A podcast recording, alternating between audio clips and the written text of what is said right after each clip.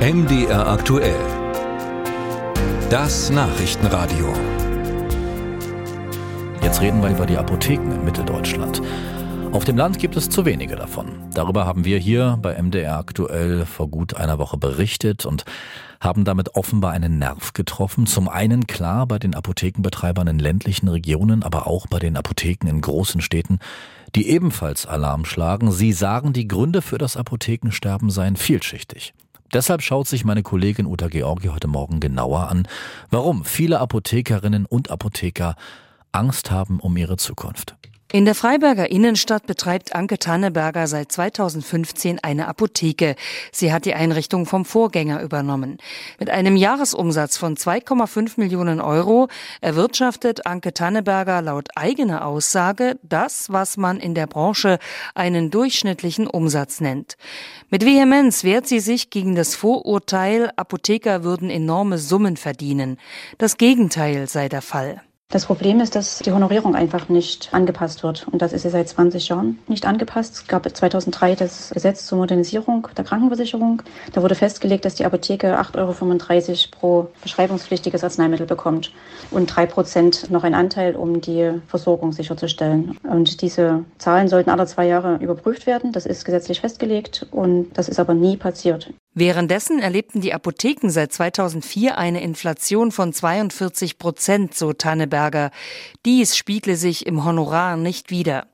Hinzu kommt, dass die Apotheken für jedes rezeptpflichtige Medikament beim Verkauf einen Abschlag an die gesetzlichen Krankenkassen zahlen müssen. Der Abschlag beträgt momentan zwei Euro.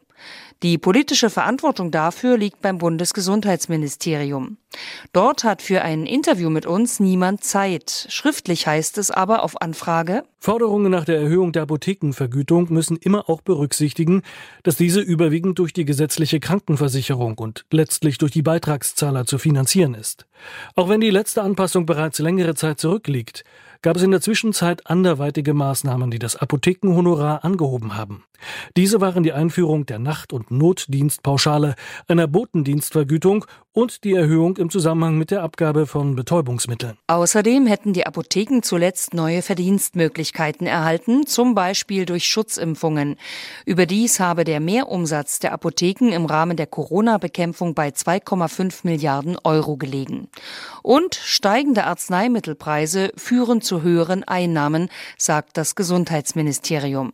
Mit ähnlichen Argumenten weisen auch die gesetzlichen Krankenkassen die Vorwürfe der Apotheker zurück. Dazu Florian Lanz, Sprecher beim GKV Spitzenverband. Da die Arzneimittelpreise jedes Jahr steigen und jedes Jahr auch teurere Arzneimittel auf den Markt kommen, steigt automatisch Jahr für Jahr das Honorar, das die Apotheker von den gesetzlichen Krankenkassen bekommen. Bei der Bundesvereinigung Deutscher Apothekerverbände kann man diese Argumente nicht nachvollziehen, so Vizepräsident Matthias Arnold. Wir müssen jetzt eine deutliche Erhöhung der Honorierung der Apotheke fordern. Das heißt also, die Arzneimittelpreisverordnung muss den Gegebenheiten angepasst werden, weil die Folgen sind, dass junge Menschen nicht in das Risiko gehen, selbstständig eine Apotheke zu führen, dass unseren Angestellten keine marktüblichen Gehälter zahlen können. Diese Situation ist nicht mehr so lange tragfähig, weil dann wird irgendwann mal das System zusammenbrechen. Dann sei die Servicequalität nicht mehr zu halten, so Arnold. Eine Servicequalität, die die Patienten gewohnt seien